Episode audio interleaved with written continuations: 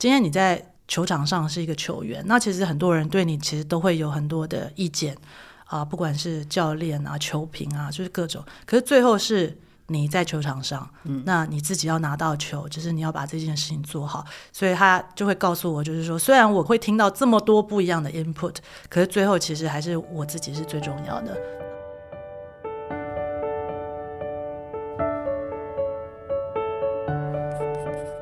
你了解 CEO 吗？他是精力满满的钢铁人，还是把你盯得满头包的大老板？其实 CEO 也是人，你认识的多半是他成功的那一面，但你不知道的是他内伤的每一天。他们很叛逆，但更热血。今天不是来听老板说教，是来聊聊真心话，听他们思维转念的灵光乍现。我是黄丽燕，我要请问 CEO。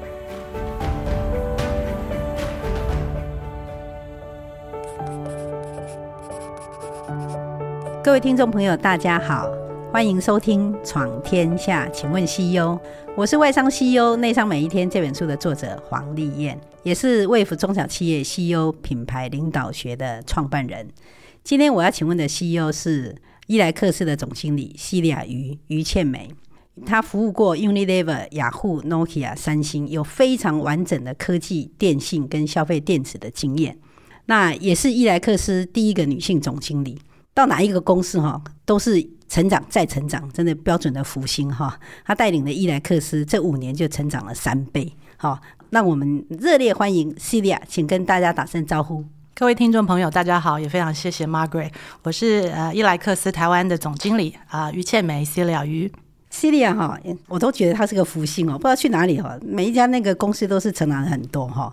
那我记得你来伊莱克斯的时候，你最近哈成立了一个美好生活体验馆，你们的亚太业务啊、行销多位副总裁都特别来台，对你将伊莱克斯连续几年的成长感到很好奇哈。请问你对伊莱克斯这个品牌做了什么？其实我觉得，其实伊莱克斯品牌本身其实就是非常，我会把它讲成一个 hidden gem，就是说没有很多人知道，可是我觉得它是一个呃非常好的品牌。那最主要的原因是因为它的品牌价值跟产品之间扣得非常的紧。那大家也知道，就是说其实品牌它其实有点像是一个 promise，就是我们希望可以对消费者带来的一种。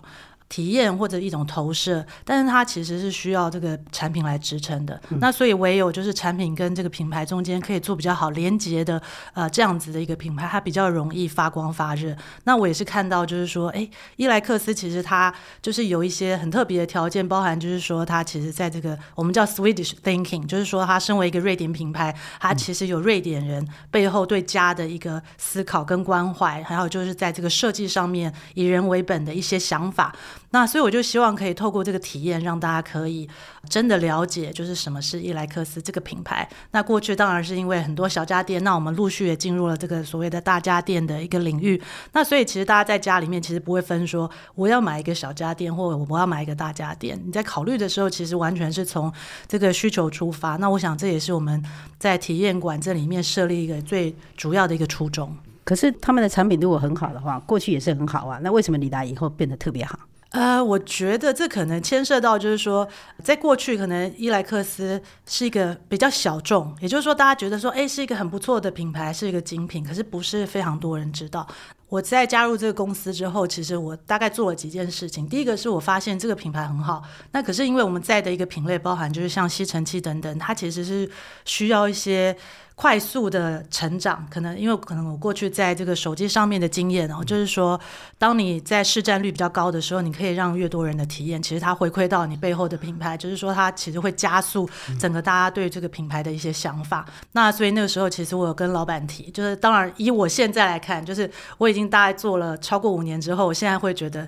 呃，有点好笑，因为我跟老板讲说，诶，那如果你要做这个，就是利润，因为其实伊莱克斯也是一个非常利润导向的公司，我说我可不可以多做一点这个，就是所谓的就是销售额，然后但是让我多花一点钱，我希望可以把它投资到这个所谓的 marketing，因为其实你如果可以在 marketing 上面有比较多的投资的时候，可以比较快速的把这个市场带起来，它其实会是一个正循环。嗯、那当然，呃，回过头来想，就是说如果做业务做比较久的，他会觉得主动跟老板讲说我要多做一点业绩，其实是有点可笑。可是，在那个时间点，其实我纯粹是觉得是说，其实有时候是有时间性的，你没有在、嗯、呃对的时间赶快把你的市场快速扩大的时候，其实你就很难在前几名。那通常很多很多时候，在这个品类里面，你没有在前几名的时候，你最后其实可能就会变得对这个市场来讲，我们叫 irrelevant，就不相关。不相关。对，所以必须在一个有效的时间之内，可以让自己到一个消费者记得住，然后永远都会把你放在前三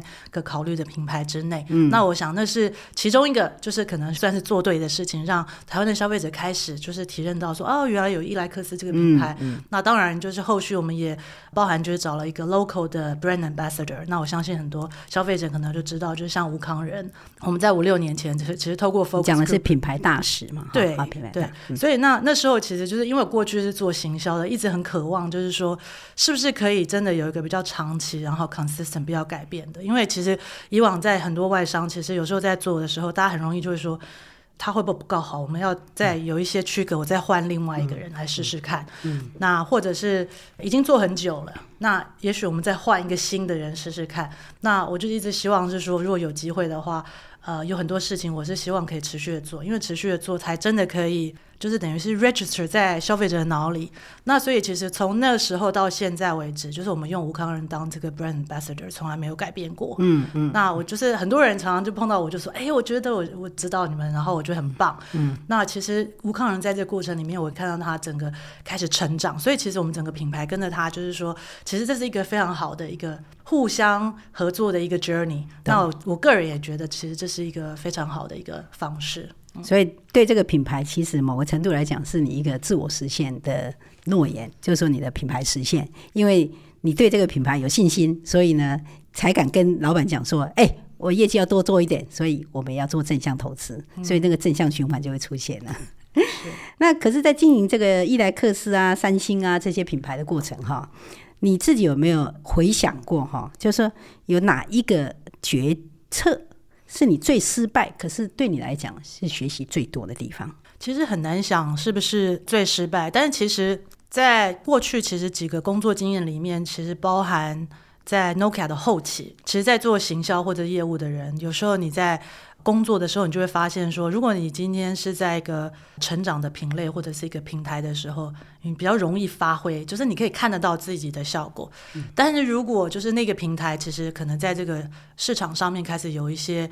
呃，转换或者它其实开始呃衰落。那我想在那个时间点，譬如说在 Nokia 的时候，就是苹果开始上升。那 Nokia 它其实自身其实开始在找它自己的定位，它要怎么样？它要 Android，它要 Windows。那就是说，它其实开始在想这个所谓智慧型手机的这条路的呃这个过程。其实我们常常在做的时候，也会觉得啊、呃、有点挫折，就想说，哎，为什么就是好像看不到效果？那是不是我做错了什么？嗯，我觉得啊，就是说，如果我现在回来看，就是当初虽然自己还是有一些想法，是说，如果对的事情应该持续去做，即使你看不到，嗯、也许只是你还没看到而已。嗯，其实时间到了，你其实就可以看得到。可是这个需要很强的信念。那我觉得。在那个时间点，可能我还不够成熟，我没有办法去说，我觉得这个就是对的方向。即使我们现在做一次，做个 campaign，做个投资，我没有办法立即看到一个效果，并不代表它是错的。嗯，那我觉得这件事情，其实我在三星的时候，其实有就是希望可以再持续在一个对的方向再久一点点。那我觉得自己是有看到一些东西。那有时候，当然就是说比较困难的是在。整个市场，或者是你觉得业绩还在往下摔的时候，你还要再去投资。那在三星的时候，那时候其实我们就投资了一个 pop up store 在信义区那里。可是后来就觉得说，哇，这是一个很棒的一个尝试。因为当你在一个市场一直往下，一直往下，你永远想的都是说我要做一样的事情，可是用更少的钱。其实呃，你未必真的看得到，就是说有一些什么显著的突破。你只是觉得说、嗯、OK。那我只能继续，至少钱没有多花，就心里想的是 我没有多花钱，嗯、但是你未必真的好像打破了那个所谓的恶性循环，或是真的丢了一个石头到水里，激起一点涟漪。嗯，那所以我觉得那个也是促成我后来觉得在伊莱克斯，我觉得体验这件事情真的非常非常的重要。因为常常我们说，也许像唱片这些东西、电影，你一定要体验之后，你才知道你传出了口碑。嗯、那其实不是只有这样类型的产品，很多其实你在使用之后，其实那个体验的分享其实非常非常的重要。嗯，那其实之前常常在做 focus group 的时候，你就发现说。哎，很多功能苹果都没有啊，苹果手机都没有。可是为消费者就是不知道，因为他没有体验，他从来就觉得说，哎，我就用这就好，所以他就觉得这个很棒。嗯、但是你要怎么样让这些人去说，让他体验到说，哦，其他品牌的手机它有一些什么样子的功能？这其实就是一个大灾问。你怎么样让他在一个就是说非常自然的方式之下，他去体验到了，他产生了一个。就是 mind change，就是说他开始有一些改变，嗯、或者是说他开始问自己说：“诶，那我为什么不试试看别的？”那我觉得体验这一环，其实往往是在我们过去在做行销等等，就是比较容易产生突破的一个点。那所以我也是觉得是说，诶，如果我希望可以带伊莱克斯，就是说我不管你是小家电大家电，它就是一个在家里面可以让你有呃最好的。生活的家电来看的话，那我就觉得体验这件事情其实是重要的，可以帮助消费者去想象，就是说我的家可以长什么样子。那尤其是对我们的一些客户，包含建商等等，他也更容易可以知道，就是说，诶，他未来在生意上可以跟我们怎么合作。嗯嗯。所以你认为你最失败，可是学习最多，其实就是你认为是相信是很重要的，相信一定是走在坚持之前。对，真的、嗯、太好了。那这听起来很有趣哦。你在之前都是做了很多的 marketing，做了二十几年，现在做总经理哈，所以已经做了五年多。所以从部门主管到你领导台湾的公司，在这个心境上，你觉得你最大的变化是什么？第一个震撼学习又是什么？嗯，我觉得应该是说。其实，在做部门主管的时候，其实大家一定都有一些经验，就是大家在讨论一些东西的时候，你可能觉得是说，哎，那我们也许可以怎么做？但是你在提的那个过程，你发现其实跟另外一个部门其实是有相关的。这个时候，其实如果大家都是同样的 mindset，其实那个合作出来激荡的火花其实就很不一样。可是有时候其实并不是，但是并不一定是代表不同的部门主管他。不愿意，或者是说他没有这样想，可是大家常常有是被资源就是有限，譬如说他觉得他的 team 的 workload 已经很重啦等等。那其实我在做这个总经理的时候，我一开始也会想说，诶，当然我不知道我能不能做一个很好的总经理。那但是我只是说从怎么样先来了解，大家觉得就是如果我们有一个。共同的方向，所以第一个当然是希望可以把一个比较是 shared vision 可以定义出来嘛。那那时候我发现就是说，哎，其实这是很有发展的一一个。这应该是说，这个公司跟这个行业，因为我过去待了很多公司，其实它都已经成长到一个程度，嗯、就是说已经是比较市占率是非常高，然后已经到比较 saturate，只、嗯、是我很少看到就是说，哦，还有好多的成长空间的，呃，这样子的一个公司跟行业，所以在那个时候，其实可能有跟等于 team 大家有讨论这个可能性。那讨论完可能性之后，那接下来大家就会开始讨论，就是说。那我们有钱吗？我们可以投资吗？对不对？那或者是说，那这样的话，我们做得到公司要的 EBIT 吗？因为公司其实有他原来想要看到的东西了。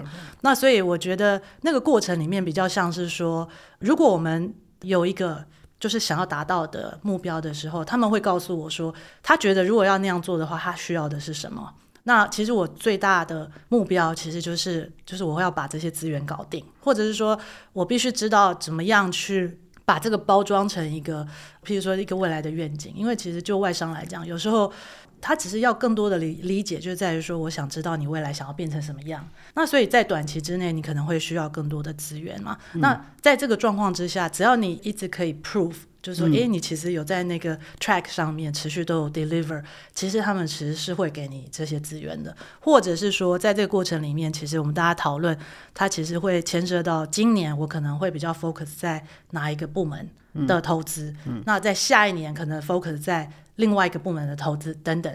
那所以我想，这个其实就是一个取舍跟选择。那我想这也是我在呃过去跟在总经理位置上面觉得。做的最不一样的事情，所以必须对这个所谓的资源配置，其实有一个比较清楚的了解跟方向。嗯，所以听起来好像第一个学习就是过去都是好像就用部门的观点的话，好像就会被资源卡住嘛。好，但是看起来比较是多半都是局部相关。但是你现在做了总经理以后，就比较全面的关照这样。而且我觉得你最棒的一件事情是让他大家有共同愿景，所以就会急着想要想要去 deliver，去去去达到，所以会说，哎，赶快去找资源，然后你这边再来。拿资源这样子。是是是，其实在这外商，它其实每个部门它都有自己 regional 上面的另外一个部门主管，没错，所以很容易就是说我我告诉他们说，我不希望我们其实是被分裂的。那这个被分裂是因为各自部门的 KPI，其实我们有一个共同想要在台湾达到的一个目标，所以必须先。聚焦就是我们都要先认同这件事情，然后接下来我再看我怎么去协助他们去克服这所谓的个别的呃他们自己需要达到的一个部门目标。没错没错，我觉得这个共识实在是太重要了哈。那我想这个我们先休息一下，等一下回来。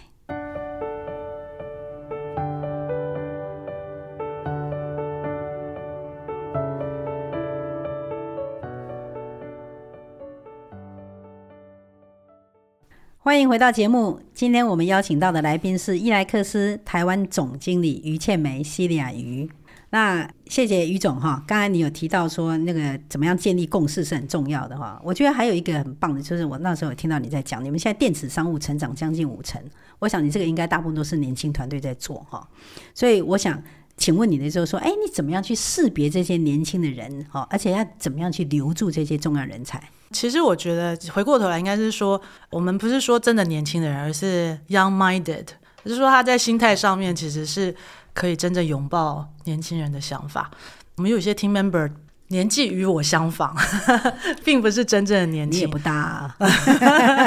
这也是看，比如说 TikTok 这些，这如果真的要深入到那些，嗯、其实你要花的 effort 其实是更多的。嗯、但是我相信，就是说，其实我还蛮幸运的。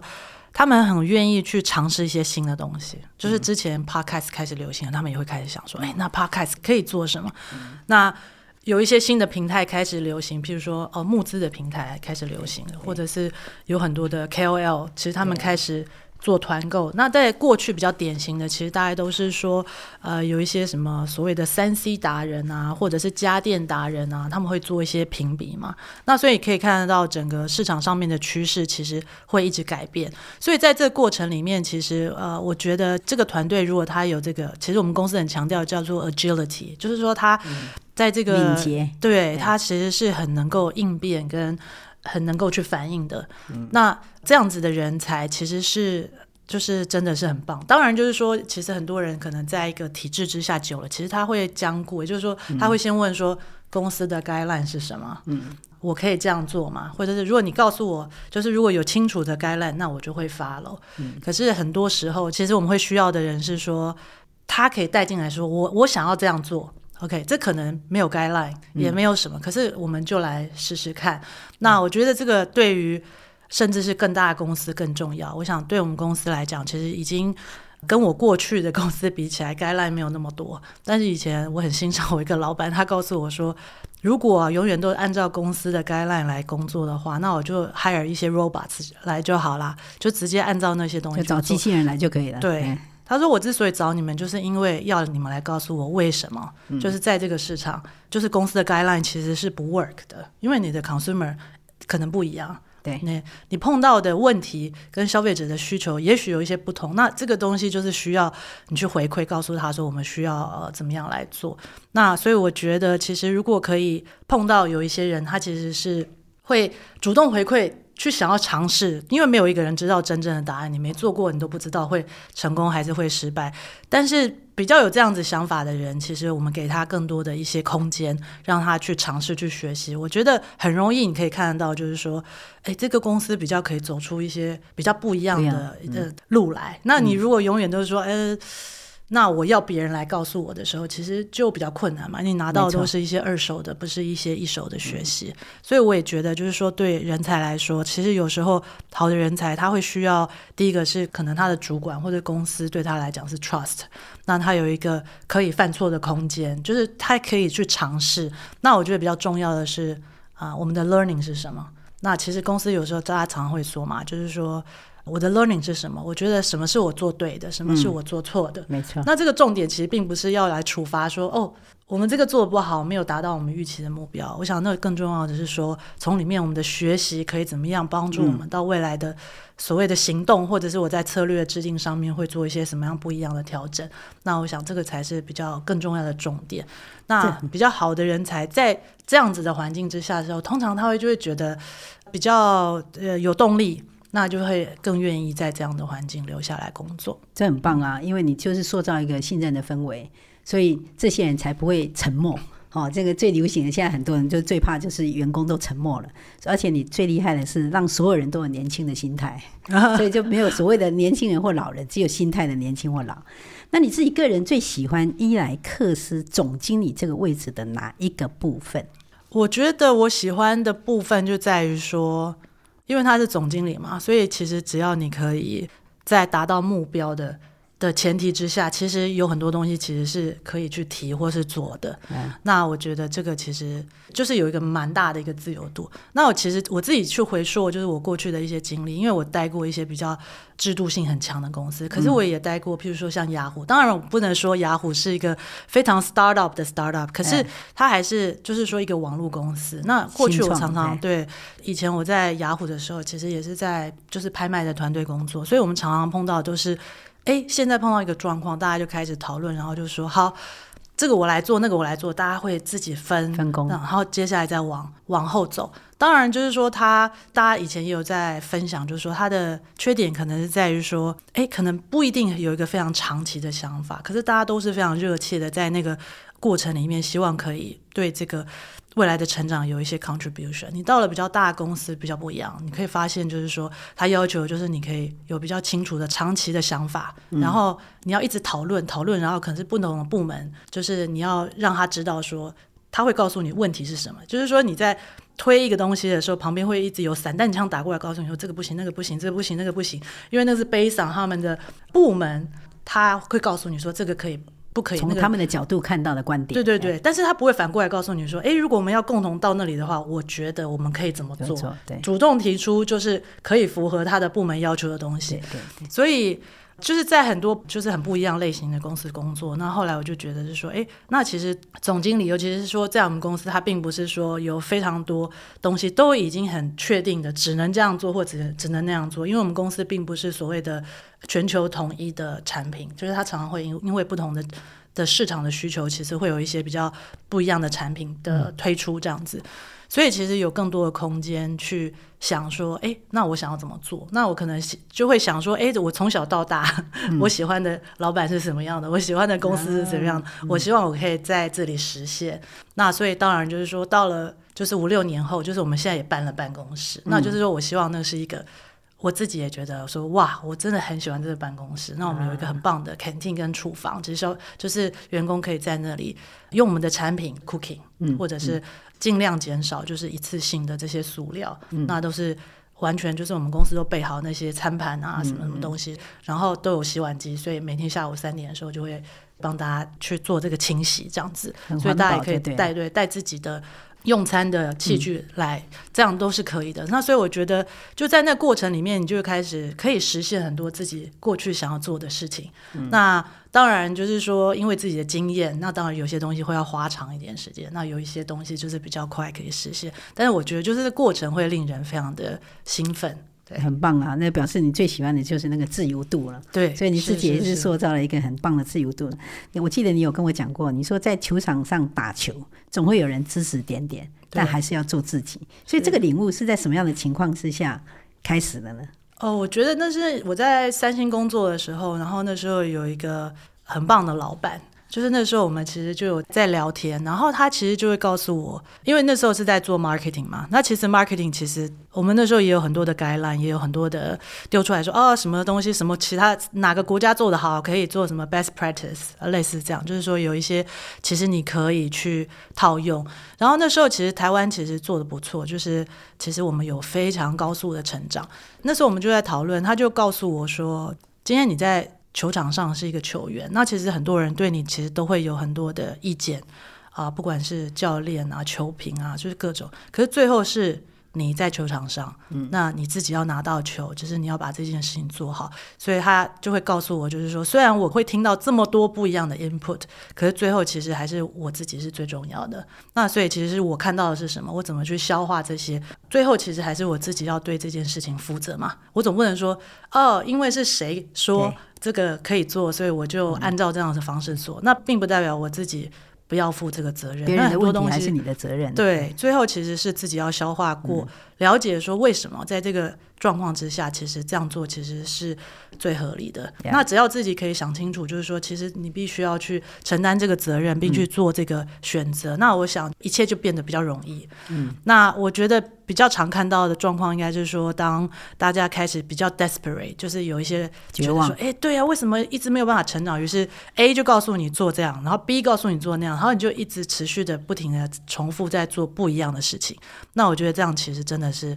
最早的那也没有办法 demonstrate，就是你对这个市场的了解，因为最终对市场最了解的人应该是我们，而不是远在天边的其他人。当然，就是说有很多的数据分析，它可能会呈现某些 insights，那些都是很好的 input。那最后其实还是我们必须消化过后，我们去做决定，要怎么样做出我们觉得对的一个方向。嗯，这个很不错啊。如果你要做自己的话，那你怎么看你自己呢？嗯，我觉得应该是这样，就是说，因为。就是小时候其实稍微比较内向一点，就是我记得就是在国中的时候，就学校啊，他们其实想要选那个什么模范生，结果要请大家到，可能就是要去。讲一些证件吧，或者讲自己哪里好，就那一天我就请假了，因为我真的受不了，因为想说哇，第一个是要到台上去，然后还要讲自己多好多好，请大家投我一票之类的，然后我觉得我实在做不下去，所以那时候我就那天请假。可是后来在长大的时候，我就有好多的反省，那我就想说，为什么我没有办法去应付这样子的一个场合？那是什么样的问题？就是说绑住了我自己这样子。那我到大学的时候，其实也很有趣，因为过去都一直在女校，就是我的国中是女校，高中是北女嘛。然后上了台大之后，就发现说，哇，怎么很多社团的那个最活跃都是男生，也没有做得很好。可是他们真的很积极的在想要去参与，可是女生真的往后退了。然后我就会想说为什么？然后那时候其实我本人也其实就是某个社团社长的女朋友，好这样说好。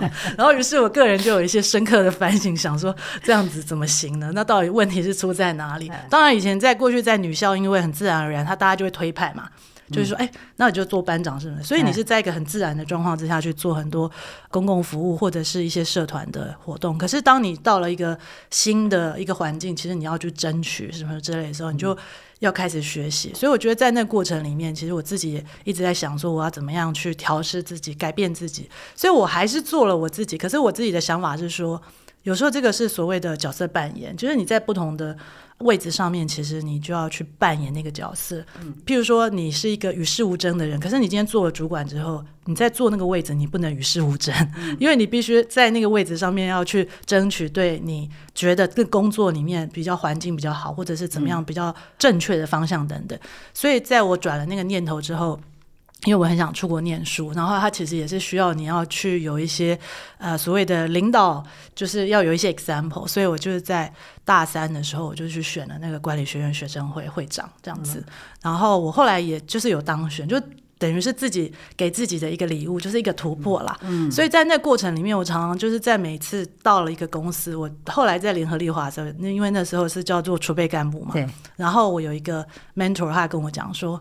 他说：“你这么安静。”他说：“你要想想看，就算把那个杯子掉到地上摔破也好。”他的意思就是说，你要有一些声音，对，你要让人家看到你，记得你。嗯、那因为有些人个性比较外向嘛，就很外显，很容易可以让就是其他人记住。嗯、可是我就是这样子，所以我觉得在那个过程里面，其实我是选择，我就把这个东西做好。但是过了大概两三年之后，就是在这个整个的嗯，不管是在升迁上面，或是跟老板中间的信任上面，其实我觉得。